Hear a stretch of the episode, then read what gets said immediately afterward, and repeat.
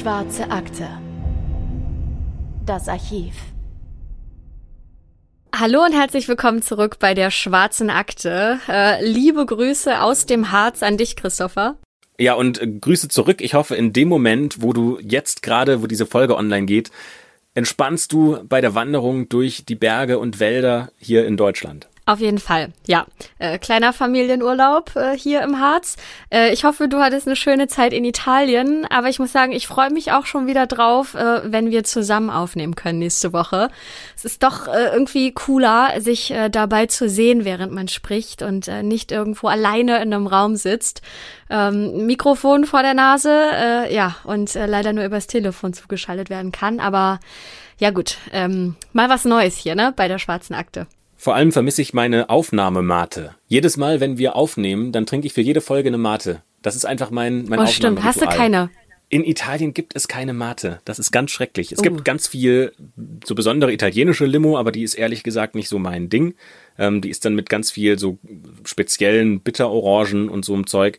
Das ist ganz nett, aber nicht, nicht so meins. Aber Mate, da freue ich mich wieder drauf, wenn ich das dann trinken darf. Ja, dann äh, hoffe ich, kommst du heute trotzdem gut durch die Folge. Äh, erzähl doch mal unseren Zuhörerinnen äh, und Zuhörern, worum geht's heute? Ja, bei uns geht's heute um ein Kind, das uns extrem leid tut, weil jedes Kind verdient ja eine Familie, in der dieses Kind leben und geliebt werden darf und in der es geborgen aufwächst. Und ja, auch, dass diese Familie sich ums Kind kümmert, bis es alt genug ist, um für sich selbst sorgen zu können, um selbstständig zu sein und eine eigene Zukunft aufzubauen. Und klar, dieser Weg dorthin, der ist schwierig, der ist anstrengend, weil man muss als Elternteil ja auch mal Grenzen setzen und die auch konsequent durchziehen und man muss es aushalten können, dass Kinder einen eigenen Kopf und einen eigenen Willen haben und dass sie auch laut sind. Und noch schwieriger wird das Ganze, wenn man die Aufgaben mit den Kindern alleine übernehmen muss und niemand anderes dabei hilft, zum Beispiel weil die Beziehung, aus der dieses Kind entstanden ist, nicht gehalten hat. In dem Fall, über den wir heute sprechen, da geht es um eine alleinerziehende Mutter und ihr Kind, um eine besondere Familiendynamik und ein Fall, der uns sprachlos macht und ein Urteil, mit dem wahrscheinlich niemand gerechnet hat. Der Fall, über den wir heute sprechen, handelt von Casey und Kaylee Anthony. Und wie ihr vielleicht merkt, die Namen sind wahnsinnig ähnlich und es wird ein bisschen komplizierter noch weil in dieser Folge werden wir über drei Frauen sprechen. Das sind zum einen die kleine Kaylee, das ist ein fast dreijähriges Kind, ihre Mutter Casey und ihre Großmutter Cindy.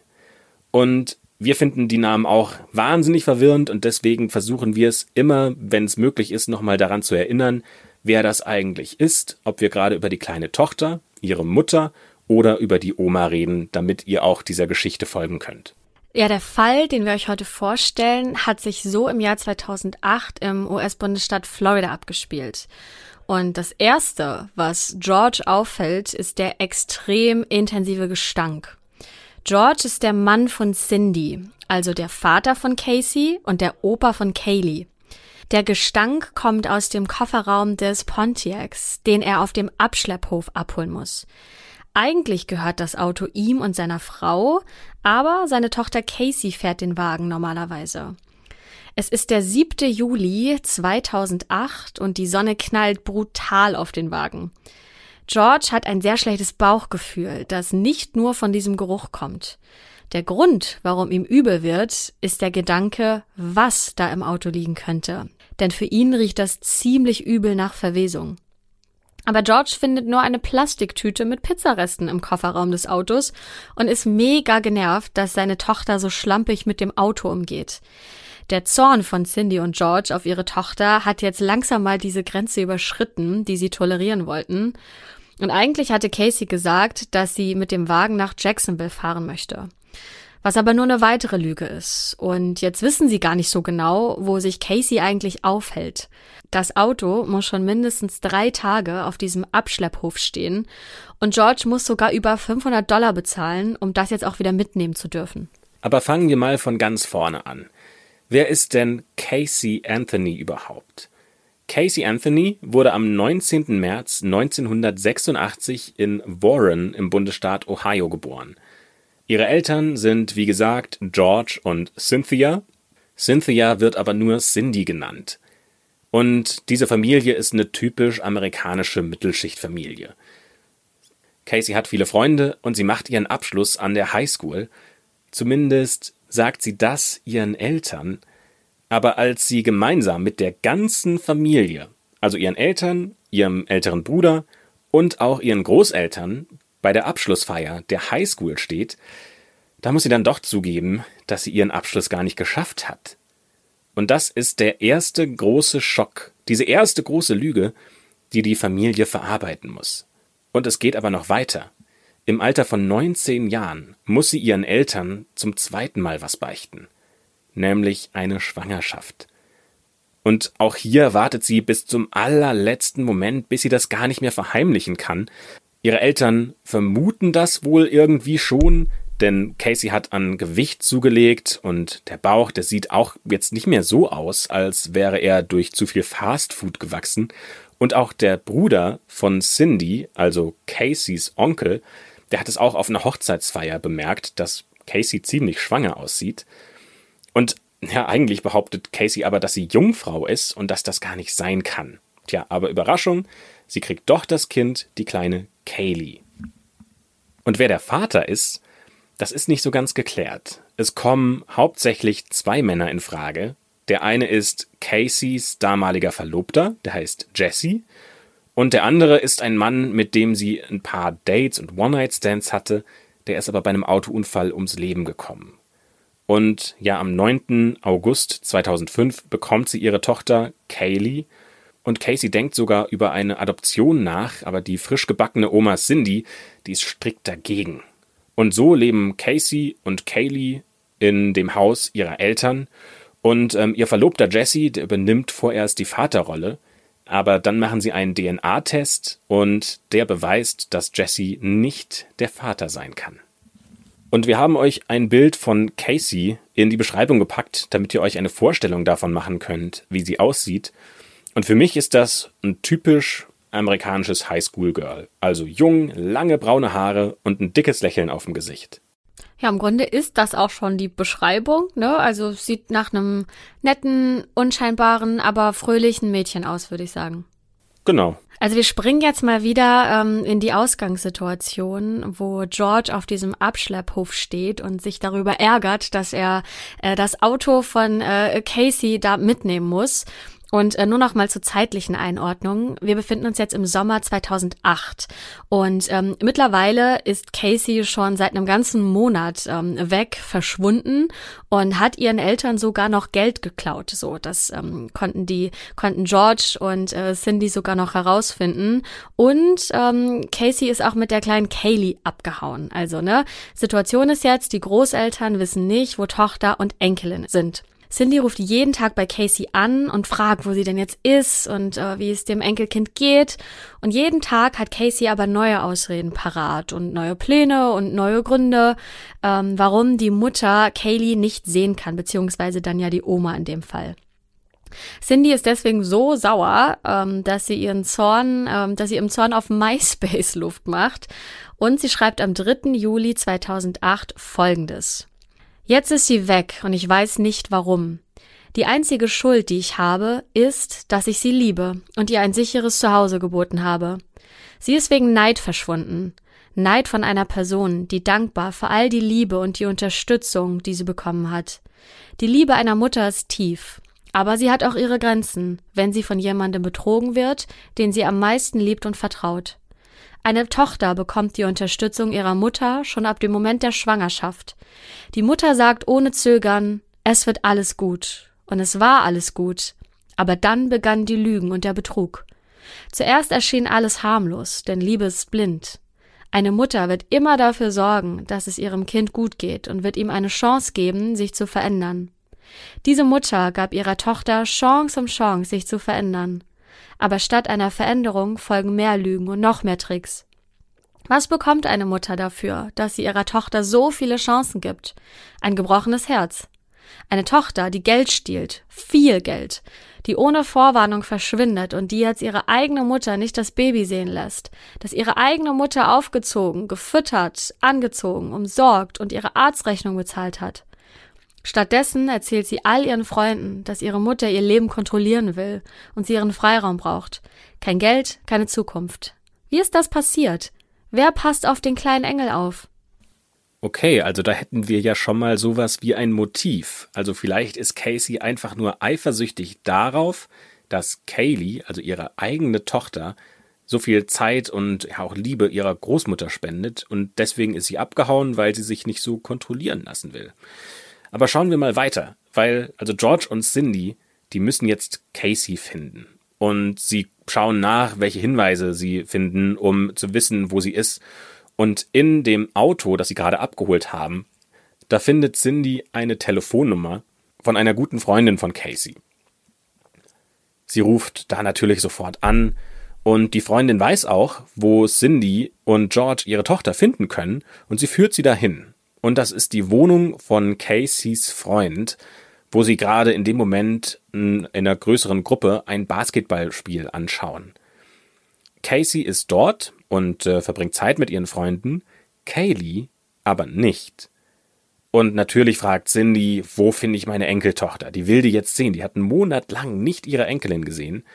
Und Casey sagt, dass sie ähm, ihr Kind zu einer Nanny gebracht hat und dass dort Kaylee sicher ist. Aber damit gibt sich Cindy natürlich nicht zufrieden. Seit einem Monat, wie gesagt, ihren kleinen Engel hat sie nicht gesehen, kein Lebenszeichen, und sie möchte jetzt sofort wissen, dass es ihr gut geht. Und wenn Casey sie nicht zu Kaylee bringt, dann droht Cindy damit, dass sie die Polizei anruft. Ja, und dieser Druck, diese Drucksituation, die gefällt Casey nicht. Die sagt, so läuft es nicht. Gib mir noch einen Tag. Worauf Cindy antwortet, nein, ich gebe dir nicht noch einen Tag. Du hattest schon einen ganzen Monat Zeit. Und Cindy macht ihre Drohung wahr. Die ruft tatsächlich bei der Polizei an.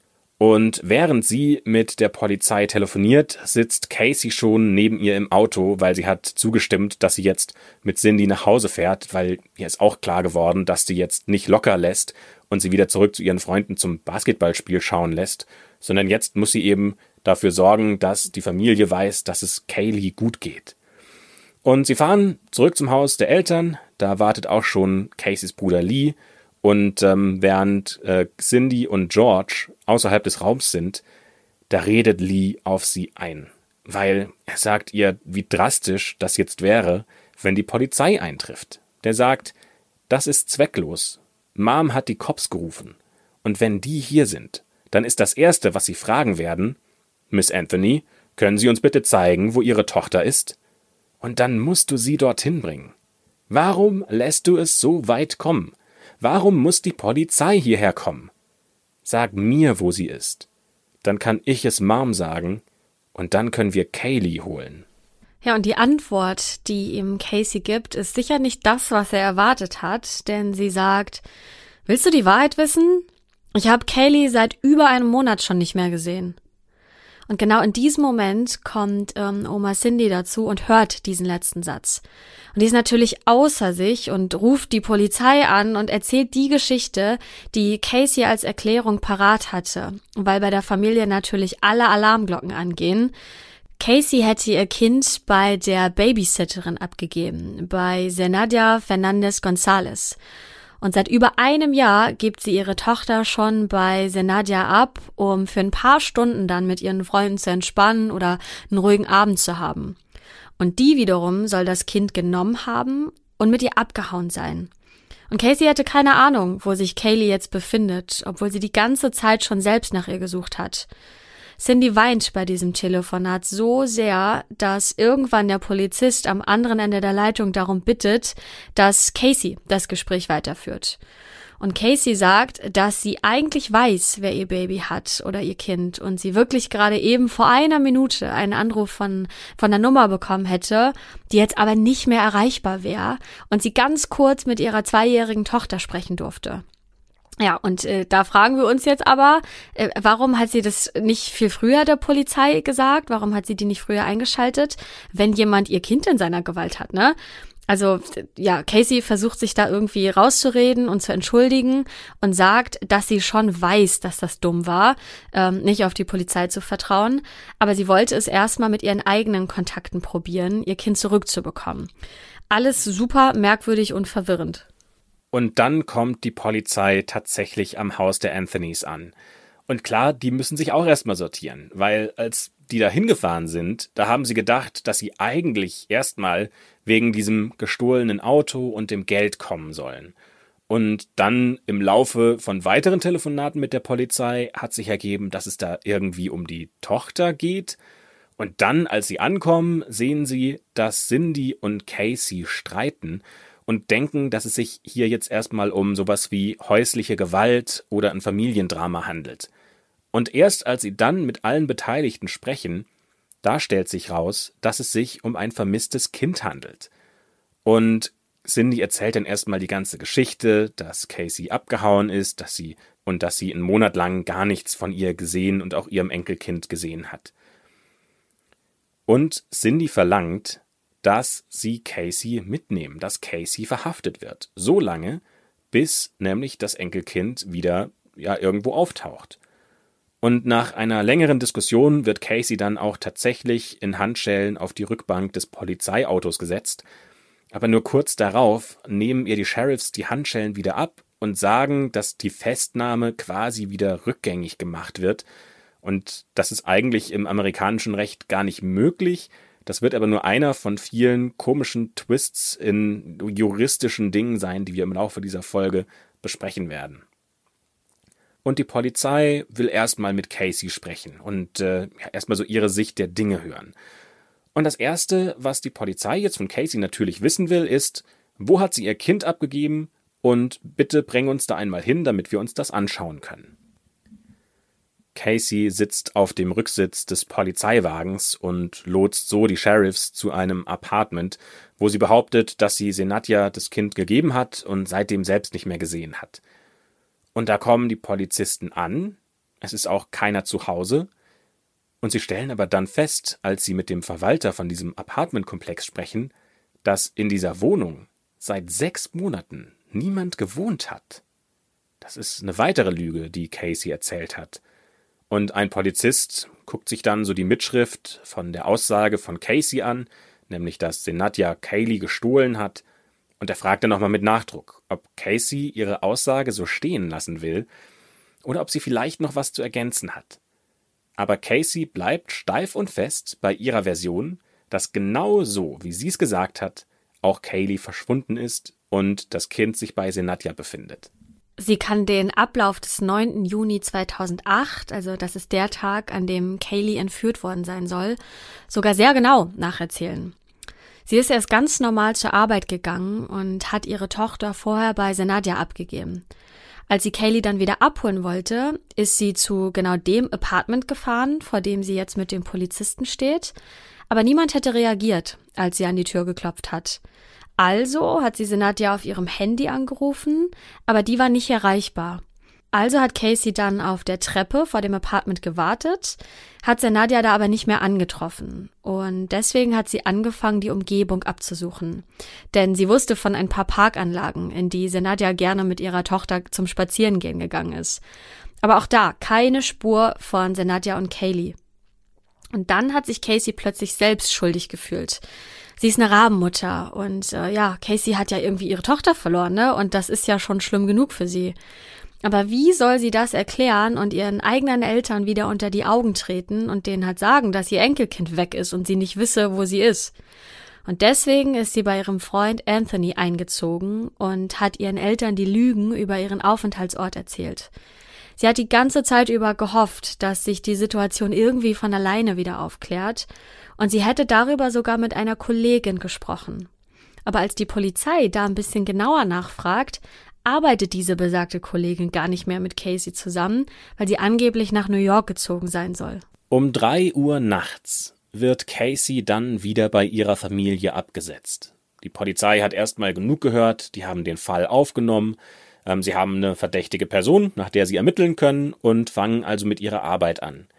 Als die Polizei am Haus der Anthonys ankommt, Da nimmt George einen der Polizisten zur Seite und sagt, dass er glaubt, dass an der Geschichte was faul ist. Weil er ist davon überzeugt, dass Casey was mit dem Verschwinden von Katie zu tun hat und dass die Polizei da genau hinschauen muss.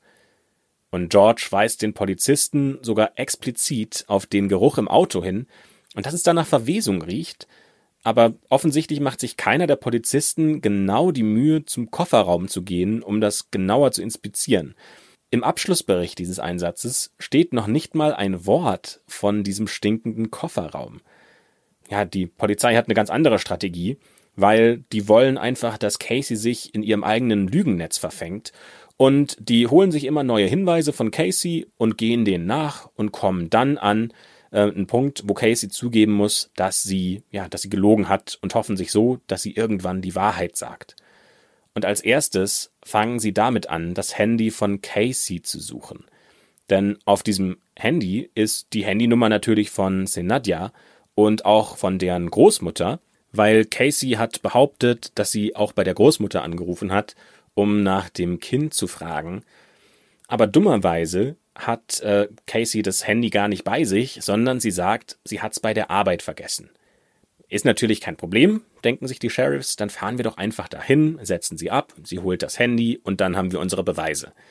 Aber in dem Moment, wo die Polizei sagt, dass wir da jetzt einfach hinfahren, sagt Casey, dass ihr Handy auf der Arbeit gestohlen wurde und dass sie das natürlich auch ihrem Arbeitgeber gemeldet hat. Die Polizei schlägt jetzt vor, Casey abzuholen, damit sie die Sheriffs zu ihrem Arbeitsplatz bringen kann. Und Casey stimmt dem auch zu. Als sie dann aber dort ankommt, hat sie dummerweise ihren Mitarbeiterausweis vergessen und versucht so diese Aktion abzubrechen. Aber die Sheriffs finden einen Weg, gemeinsam mit ihr auf dieses Gelände zu kommen. Und so läuft Casey mit ihnen über einen Parkplatz, durch ein paar Gänge und bleibt dann vor einer Tür stehen. Und dann sagt sie das, was die Polizei längst vermutet hat, nämlich, dass sie dort gar nicht arbeitet. Während die Polizei sie dann in einem Büro mit ihren Lügen konfrontiert, ruft Cindy bei einem der Sheriffs an, denn sie hat einen Verdacht und den möchte sie jetzt unbedingt loswerden. An dem Tag, an dem Kaylee verschwunden ist, war die Leiter am Pool im Garten noch runtergeklappt, sodass das fast dreijährige Mädchen dort hätte reinklettern und ertrinken können. Normalerweise achtet die Familie da sehr penibel drauf, dass die Leiter zum Pool nicht daran stehen bleibt, aber Cindy erinnert sich daran, dass es an diesem Tag anders war. Der Sheriff nimmt das erstmal zur Kenntnis und fährt dann aber mit seiner Befragung fort, ohne diesen Pool zu erwähnen. Das Ergebnis? Casey bleibt bei ihrer Version, dass die Babysitterin das Kind entführt hat.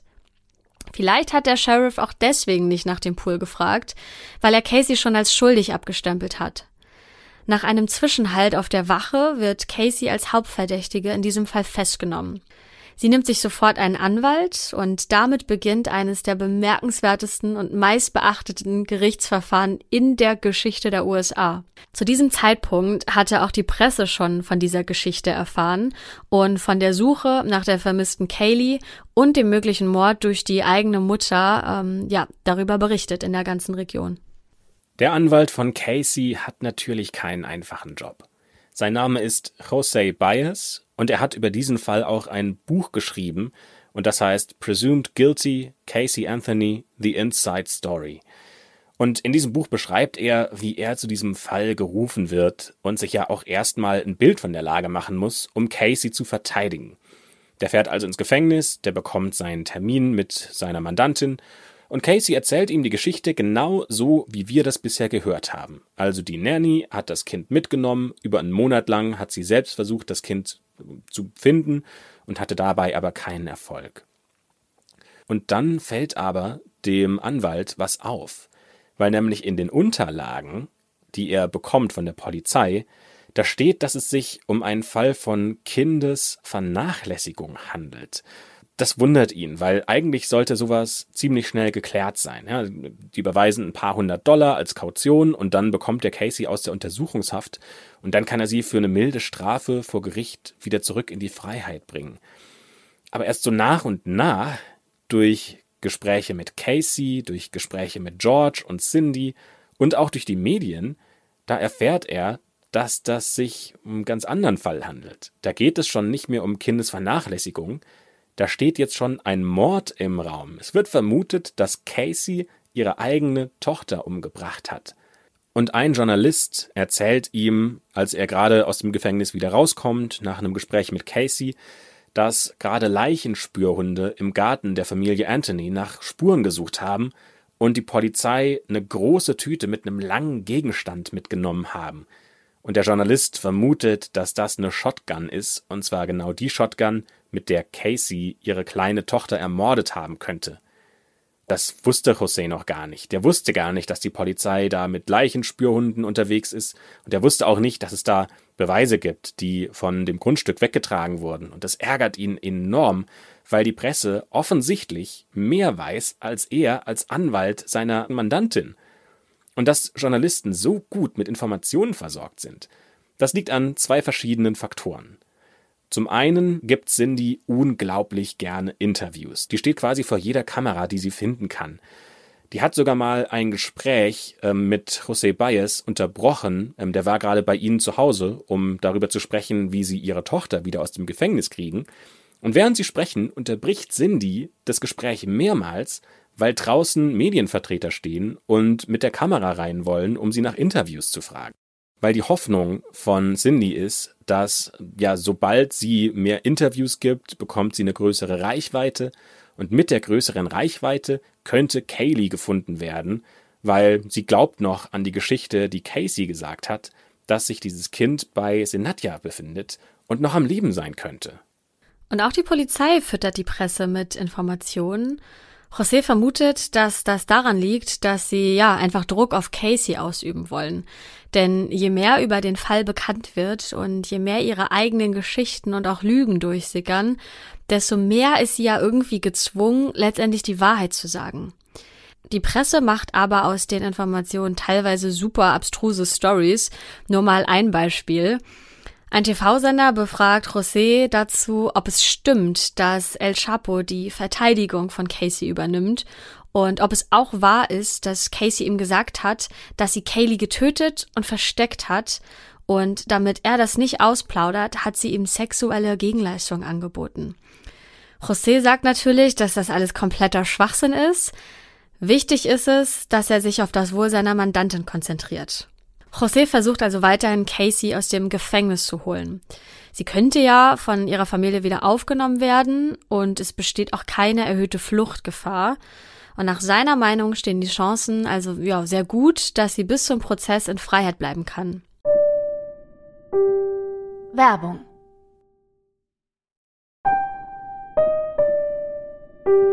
Werbung Ende in der Verhandlung, ob sie wieder freigelassen werden kann, sagt einer der Polizisten, dass er einen Leichengeruch in Caseys Auto wahrgenommen hat und er sogar einen Fleck im Kofferraum gesehen hätte, der zu der Größe des zweijährigen Kindes passen könnte.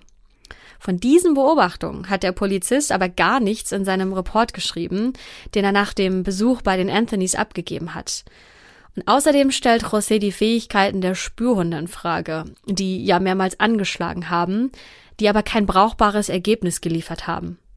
Aber seine Einwände bringen letztendlich nichts, denn der zuständige Richter bewertet es als unverantwortlich, Casey freizulassen, weil sie der Polizei nicht dabei geholfen hat, nötige Hinweise zu sammeln. Er sagt, Miss Anthony und die Wahrheit sind sich einander fremd. Und das ist natürlich eine mega Schlagzeile für die örtliche Zeitung am nächsten Morgen.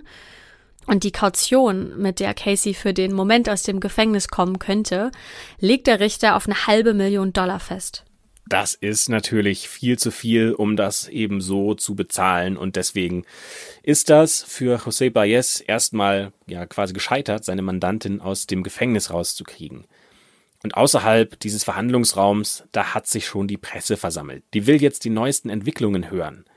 Und als sich dieser ganze Trubel gelegt hat und die Presse weg ist, da sagt Casey, sie will unbedingt mit ihrem Anwalt sprechen, weil sie sagt, dass eine Mitgefangene an ihrer Zelle vorbeigelaufen ist und mit den Händen die Zahl 55 gezeigt hat und dann mit ihren Lippen die Worte Timer 55 geformt hat. Und Casey hat dafür eine Erklärung, was das bedeutet. weil sie sagt, Senadja hat ihr gesagt, sie soll ihr MySpace und Twitter-Passwort zu Timer55 ändern und so auf neue Anweisungen warten, weil ja jetzt Senadja ähm, ja auch Zugang dazu hat und ihr quasi über diese Accounts neue Infos zukommen lassen kann. Wenn man mal von dem Tag 16. Juni ausgeht, das ist nämlich der Tag, an dem Casey behauptet, dass Senadja Kaylee entführt hat, und mal 55 Tage nach vorne springt, dann kommt man auf den 9. August. Und das ist der Geburtstag von Kaylee. Casey behauptet, dass Senadja durch den Zugriff auf diese Social Media Profile, wie gesagt, dann äh, Casey sagen würde, wo sie Kaylee finden kann, also ihre Tochter. Und für José Baez ist das die abenteuerlichste Geschichte, die er je von einem Angeklagten gehört hat und er rät Casey, das auf jeden Fall geheim zu halten, bis sie ihm Beweise geliefert hat, dass diese Geschichte so stimmt. Denn ja, gerade so wie die Richter ihre Lügen bewerten, und sie hat ja jetzt schon mehrere Lügen im Laufe dieses Verfahrens erzählt, da würde das ja ihr Urteil noch weiter beeinflussen, wenn sie jetzt nochmal lügt. Und er rät Casey auch dazu, nicht mehr mit ihrer Familie im Gefängnis sich zu unterhalten und sich zu treffen, und auch bei den Telefonaten vorsichtig zu sein, weil alles gegen sie verwendet werden könnte und er davon ausgeht, dass bei jedem Telefonat Casey und ihre Familie abgehört wird. Aber Casey hört nicht auf seinen Rat, im Gegenteil, ähm, sie geht sogar noch einen Schritt weiter, nämlich beeinflusst durch ihren Vater George, schreibt sie einen Brief an einen Sheriff und sagt, dass sie sich gerne in einem geschützten Rahmen mit George treffen will. Und dadurch, dass sie diesen Brief geschrieben hat, an den Sheriff direkt, wird nämlich ein Anwalt bei diesem Treffen nicht mehr notwendig sein. Und diesen Tipp, dass ähm, das so ist, also dass man den Anwalt da nicht braucht, den hat George von einem Polizisten selbst. Also die Polizei hat in diesem Moment Jose Baez ausgetrickst. Aber in letzter Sekunde kriegt einer der Partner von Jose das sogar noch im Gefängnis mit und der verhindert dieses Treffen und kann Casey im allerletzten Moment davon überzeugen, dass es eine ganz schlechte Idee ist, ohne ihre Anwälte jetzt in einen Raum mit ihrer Familie zu gehen, wo die Polizei mithören kann und alles gegen sie verwenden darf. Dann passiert etwas wirklich Überraschendes. Casey kommt am 6. September 2008 aus dem Gefängnis frei. Denn es findet sich tatsächlich jemand, der ihre Kaution übernimmt. Leonard Padilla, ein Reality-Star. Für José ist klar, dass Leonard das nur für seine PR macht, aber am Ende ist es ihm auch total egal, denn für ihn ist ja letztendlich nur wichtig, dass seine Mandantin auf freien Fuß ist und äh, ja, weg von dieser dauerhaften Überwachung durch die Polizei ist. Zumindest von einer direkten Überwachung, denn sie bekommt eine elektronische Fußfessel, die genau anzeigt, wo sie sich gerade befindet. Natürlich haben auch die Medien davon mitbekommen. Und es ist auch nur unter großer Anstrengung möglich, Casey in einen Wagen zu lotsen und äh, dann in einem langen Autokorso zum Haus der Anthonys zurückzubringen. Das erste, was Casey macht, ist heiß zu duschen. Und zwar endlich ohne Aufsicht und andere Gefangene. Aber sie soll nicht lange in Freiheit bleiben, denn sie wird mehrfach wieder ins Gefängnis gebracht und mehrfach gegen eine kleine Kaution freigelassen, da Casey ungedeckte Checks ausgestellt hat. Die Presse weiß jedes Mal schon deutlich früher davon als ihr Anwalt, also alles ein wirklich großes Hin und Her, und eine Jury entscheidet darüber, ob die Anklage wegen des Mordes an ihrer Tochter erhoben wird oder nicht. Und ihr Anwalt ist sich sicher, dass Casey wieder ins Gefängnis muss, weil es gibt zu viele Hinweise, von denen er glaubt, dass sie ausreichen, um Casey zu belasten. Als erstes natürlich ihre Lügen. Dann gibt es den Geruch und diesen Fleck im Kofferraum. Man hat auch Haare von Kaylee im Auto gefunden, obwohl ihr Anwalt natürlich sagt, das ist ja gar keine, gar keine, ist ja nicht verwunderlich, weil die hat ja auch lebend äh, in diesem Auto gesessen und deswegen muss man da auch Haare finden. Dann gibt es eine weitere Analyse, die herausgefunden haben will, dass im Auto Chloroform in der Luft gewesen sein soll und dass Casey wohl auch nach Chloroform gegoogelt hat. Und dann gibt es noch was, was für die Polizei wahnsinnig spannend ist, nämlich das MySpace-Profil von Casey, und da hat sie ein Foto gepostet, bei dem sie sich beim Feiern hat fotografieren lassen. obwohl in diesem Zeitraum schon ihre Tochter Kaylee vermisst wurde. Und all diese Punkte sollten zumindest ausreichen, um sie in einem großen Prozess zu vernehmen und nach der Wahrheit zu suchen. Und deswegen entscheiden sie sich dafür, dass der Weg, der am wenigsten Aufregung bringt, es ist, ähm, sie wieder eigenständig zurück ins Gefängnis zu bringen und zu sagen, ähm, wir liefern sie wieder aus, bevor jetzt äh, wieder die Polizei bei ihr vor der Tür steht und sie medienwirksam ja, mitnimmt. Und deswegen bitten sie darum, dass Leonard wieder die Kaution zurückfordern soll und im Gegenzug Casey dann als Gefangene zurücklässt. Und Jose Baez, der sucht nach weiteren Möglichkeiten, seine Mandantin zu entlasten. Und ähm, dabei holt er sich extrem viele Experten, die ihm dabei helfen sollen, unter anderem auch einige, die O.J. Simpson aus dem Gefängnis geholt haben. Er ist aber nicht der Einzige, der sich Experten holt, sondern auch ja, die Polizei wird, ich sag mal, unterstützt von einigen Suchtrupps, die sich mit der Suche nach Kaylee beschäftigen. Zum Beispiel gibt es da ein Medium, ähm, das an einer bestimmten Stelle sagt, dass hier eine ganz besondere Energie ist, so als ob hier ein Kind Bauchschmerzen hat. Aber diese Suche von diesem Medium verläuft auch ohne weiteres Ergebnis. Und auch Leonard Padilla, der hat auch ein eigenes Team, das er finanziert, der sich hauptsächlich damit beschäftigt, in Seen zu tauchen, um zu schauen, ob dort eine Leiche zu finden wäre. Für ihn ist es natürlich wieder ein PR-Stand, der erhofft sich dadurch mehr Bekanntheit. Die meisten Menschen haben aber nicht ein PR-Interesse, sondern für sie ist es wichtig, dass endlich Casey für ihre Tat verurteilt wird. Ich glaube, es gab da niemanden, der tatsächlich glaubt, dass Casey unschuldig sein könnte. Und die Staatsanwaltschaft überlegt sogar, ob sie bei einem Mord, wenn sie sie dafür verurteilt, ob da die Todesstrafe angemessen wäre. Das Einzige, was jetzt halt so fehlt, um Casey tatsächlich zu verurteilen, ist ein richtiger Beweis. Aber am 11. Dezember 2008, da ist der Tag gekommen, der diesen ganzen Fall grundlegend verändert. Weil da werden Kayleys Überreste gefunden aber es ist keiner der teuren Suchtrupps, der sie gefunden hat, oder auch kein Privatdetektiv und kein Medium. Eigentlich war das nur purer Zufall. Es ist ein Mann namens Roy Kronk, der sagt, dass er sich eigentlich nur in einem Waldstück in der Nähe des Hauses der Anthonys erleichtern wollte und dabei nur zufällig die Knochen des kleinen Kindes gefunden hat. Die Polizei veröffentlicht später und bestätigt, das sind die Knochen von äh, der kleinen Katie. Das können sie an Haaren erkennen, die noch am Schädel dran sind. Und ähm, sie sagen auch, dass um ihren Schädel Duct Tape gewickelt sein soll.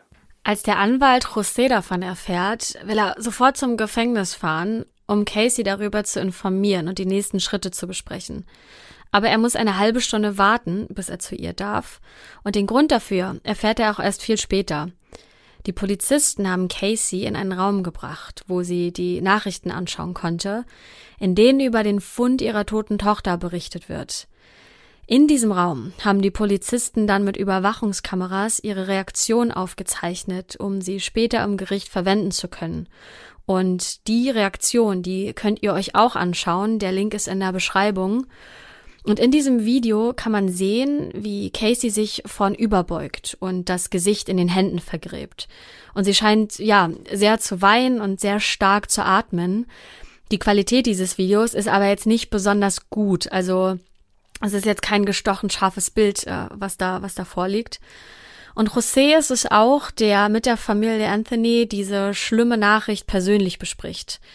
Cindy bricht weinend zusammen, als ihr José sagt, dass es sehr wahrscheinlich ist, dass es sich bei den Knochen um die von Kaylee handelt, weil sie natürlich bis zum letzten Moment die Hoffnung gehabt hat, dass ihre Enkelin lebend gefunden wird. George geht mit ihr dann aus dem Zimmer, um sie zu trösten, und José bleibt alleine mit Caseys Bruder Lee zurück. Keiner der beiden sagt irgendwas, es herrscht nur eine extrem unangenehme Stille. George und Cindy kommen dann nach ein paar Minuten wieder zurück und George stellt dann eine sehr merkwürdige Frage, nämlich, was weiß die Polizei? In diesem Moment ahnt José noch nicht, wie relevant diese Frage für George war und wie sehr sich der Fall noch ändern wird. Und auch Lee scheint zwar betroffen, aber George und Lee weinen zum Beispiel nicht, obwohl sie ja jetzt die Gewissheit haben, dass ihre Enkelin bzw. Nichte gestorben ist.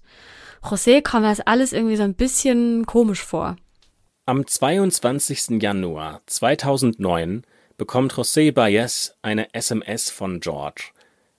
José soll seiner Tochter, also Georges Tochter, sagen, dass er sie liebt und dass es ihm leid tut. Und so wie sich diese Nachrichten lesen, da glaubt José, dass sich George das Leben nehmen will. Cindy ruft nur ein paar Stunden später auch bei dem Anwalt an und sie sagt, dass George sich ein Hotelzimmer in Daytona Beach genommen hätte und so viele Pillen geschluckt hat, dass er mit Sicherheit davon sterben wird. Da ruft natürlich José sofort die Polizei an und äh, die können ihn noch rechtzeitig finden und er wird in ein Krankenhaus gebracht, sodass er keine ernsthaften Schäden davon trägt. Und dann geht der Prozess seinen gewohnten Gang. Ähm, natürlich die Polizei ermittelt und José spricht immer wieder mit Casey, also seiner Mandantin.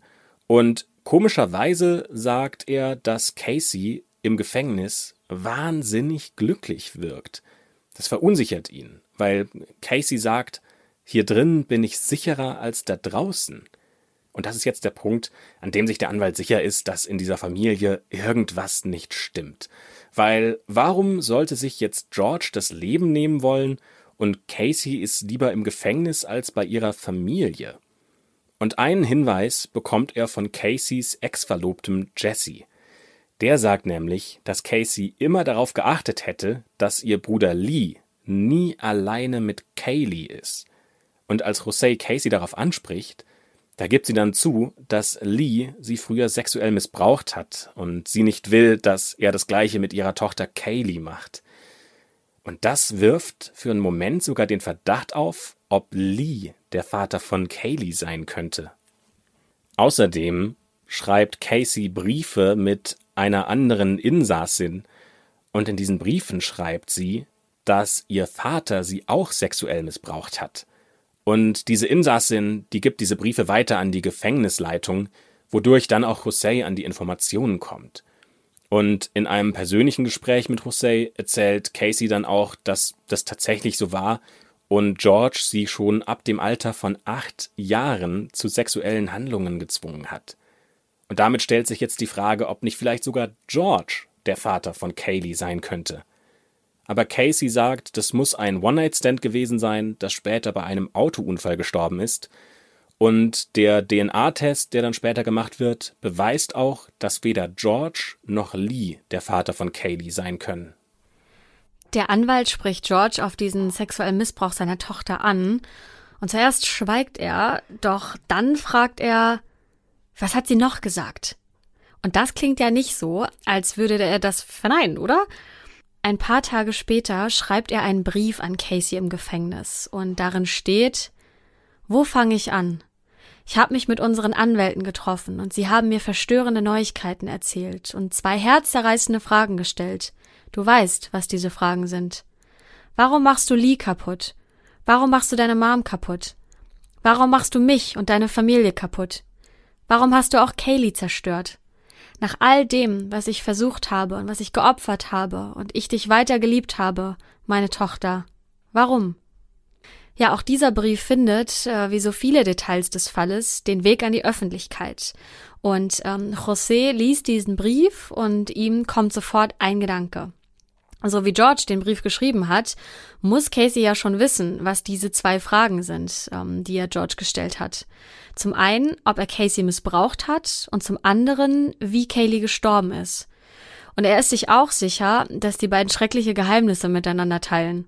José sucht also wieder das Gespräch mit Casey und dieses Mal erzählt sie ihm auch die ganze Wahrheit nämlich die Wahrheit oder die vermeintliche Wahrheit über das, was am 16. Juni 2008 passiert sein soll. Sie erzählt, dass sie an diesem Tag morgens nochmal eingenickt ist und dadurch aufgewacht ist, dass sie George hat schreien hören. Wo verdammt nochmal ist Kaylee?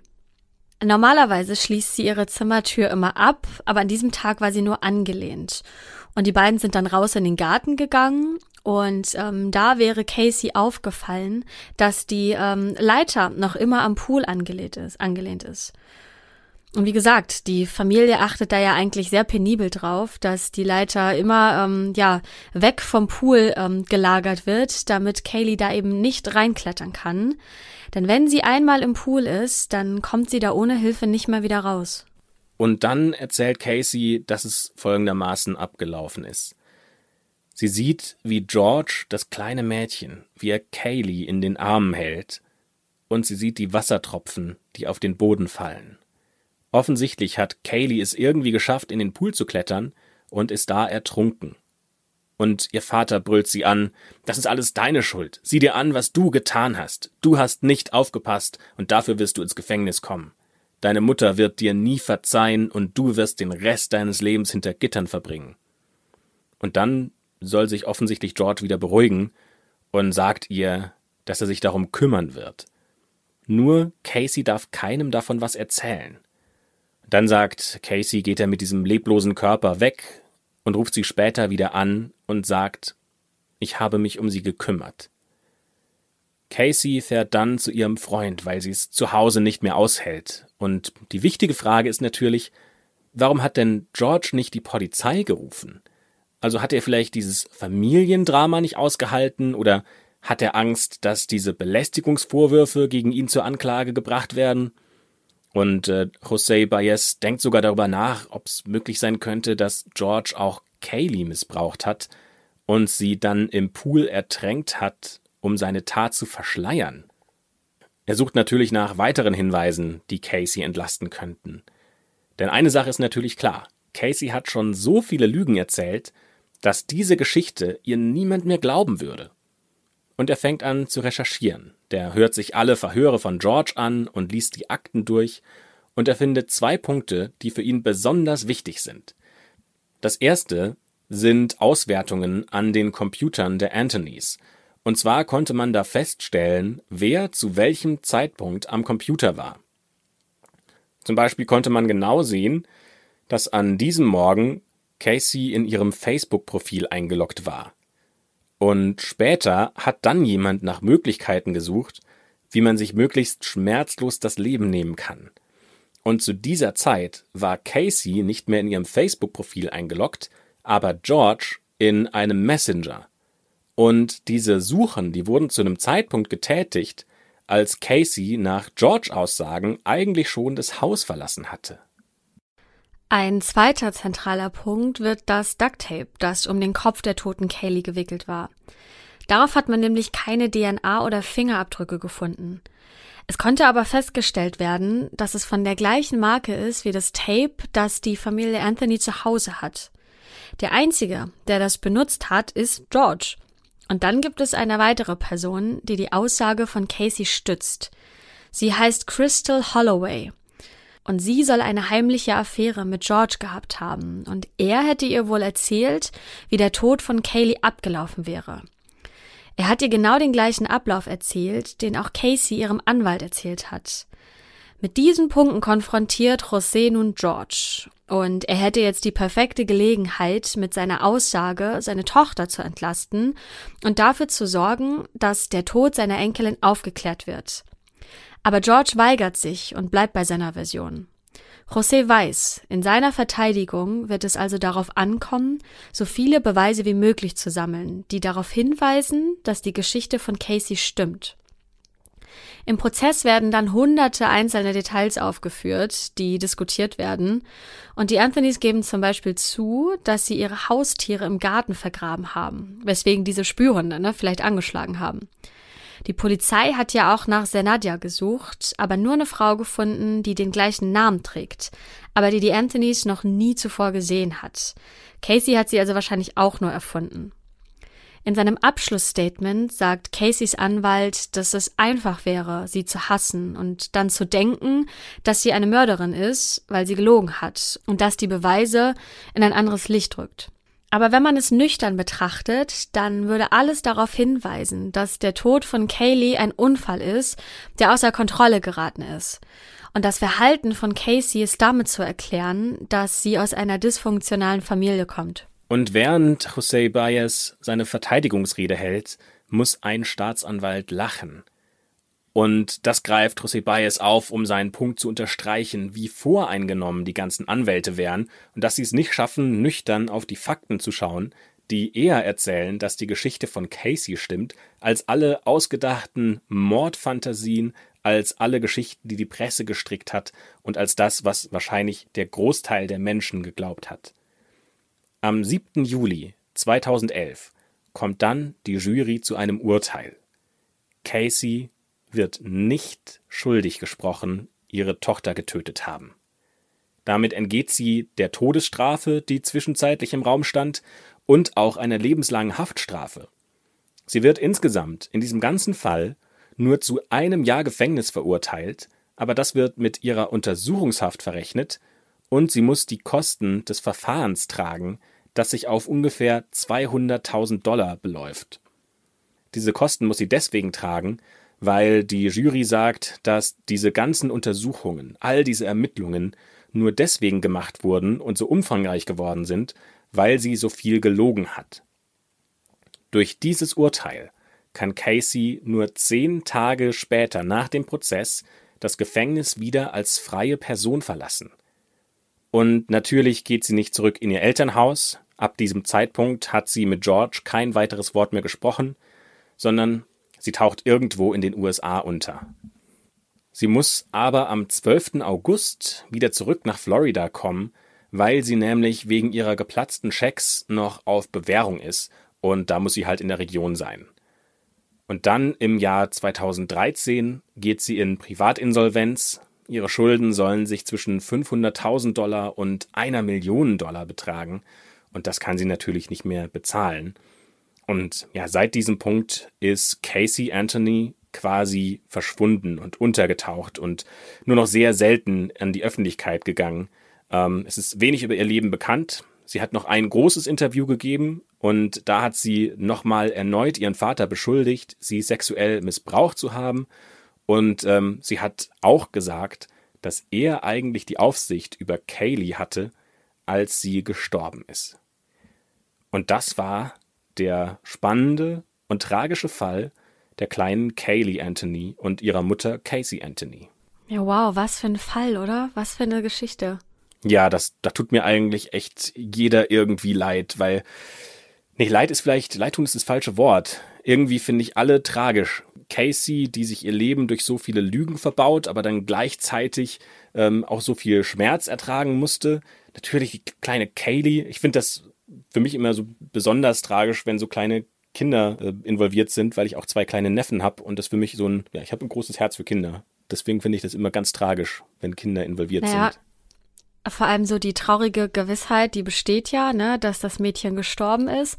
Aber so richtig weiß man es ja trotzdem nicht, wie das passiert ist, ne? Also Klar, Casey äh, wurde freigesprochen, aber diese Geschichte mit dem Pool, die ist ja, also das ist ja ihre, ihre Version. So richtig bestätigt werden konnte das ja nicht. Na, aber zumindest ist es ja die wahrscheinlichste Variante, oder? Weil, also zumindest für einen Mord müsste es ja andere Anzeichen geben. Also das ist ja unschuldig, bis bewiesen ist, dass du schuldig bist. Und in diesem Sinne finde ich zumindest die Anklage richtig. Oder nicht die Anklage, sondern ja. das Urteil. Ja, aber alles ein bisschen merkwürdig, ne? Also wenn ihr, ihr Vater George ja dabei war, warum hat er dann ähm, äh, wie, wie zu Beginn der Geschichte gesagt, dass er in dem Auto einen Leichengeruch wahrgenommen hat? Also oder? Wieso, wenn sie das irgendwie vertuschen wollten, dann ähm, bringt man die, äh, bringt man die Polizei doch nicht mit diesem, mit dem Leichengeruch noch auf irgendeine Spur, oder? Nein, aber ich finde ja seine, seine Strategie gar nicht so unclever, weil die Realität oder die wahrscheinlichste Realität ist, dass er an diesem Tod und an dem Vertuschen des Todes irgendwie beteiligt war und er schiebt jetzt halt die ganze Schuld einfach auf Casey. Und es hätte mhm. ja auch gut gehen können, also für ihn in Anführungszeichen gut gehen. Es hätte ja klappen können, dass Casey für diesen Fall verurteilt wird und lebenslang in Haft muss. Und es sah ja auch lange danach aus. Und dass er da gar nicht ähm, in irgendeiner Form belangt oder sogar verdächtigt wird. Und dann hätte er ja, obwohl er diese Straftat mitzutragen hat, keine Konsequenzen zu tragen. Ja, da fragt man sich jetzt ja aber auch, ähm, ob und was die äh, Oma Cindy wusste, oder? Äh, weil die ja ständig bei der Polizei angerufen hat und ihre Enkelin vermisst hat. Also ob auch die was wusste oder ob die gar nichts mitbekommen hat. Ich glaube ehrlich gesagt, Cindy hatte keine Ahnung von gar nichts. Für die war das tatsächlich, bis zum letzten Moment hatte sie die Hoffnung, dass die Kaylee noch lebt. Und ich glaube, dass auch Lee davon wusste, also Lee, George und Casey wussten, ähm, dass sie gestorben ist. Und Cindy war die einzige, der quasi dieses ganze Theater vorgespielt wurde. Ja, trauriges, äh, großes Familiendrama. Ja, aber es ist spannend auch zu hören, was ihr dazu denkt. Also würdet ihr, wenn ihr zum Beispiel in einer Jury wärt, hättet ihr Casey für schuldig befunden oder hättet ihr gesagt, das trauen wir uns nicht und ähm, sie auch freigesprochen? Diskutiert das gerne mit uns auf unserem Instagram-Kanal, der heißt Schwarze Akte und ähm, da kommunizieren wir super gerne mit euch. Genau, und dann ähm, würde ich sagen, sind wir am Ende und äh, schließen die schwarze Akte. Und äh, Christopher, wir sehen uns hoffentlich bei der nächsten Aufnahme wieder äh, richtig in einem Raum. Und frisch ähm, erholt aus den Urlauben. Richtig, genau. Und bis dahin, äh, bis nächste Woche.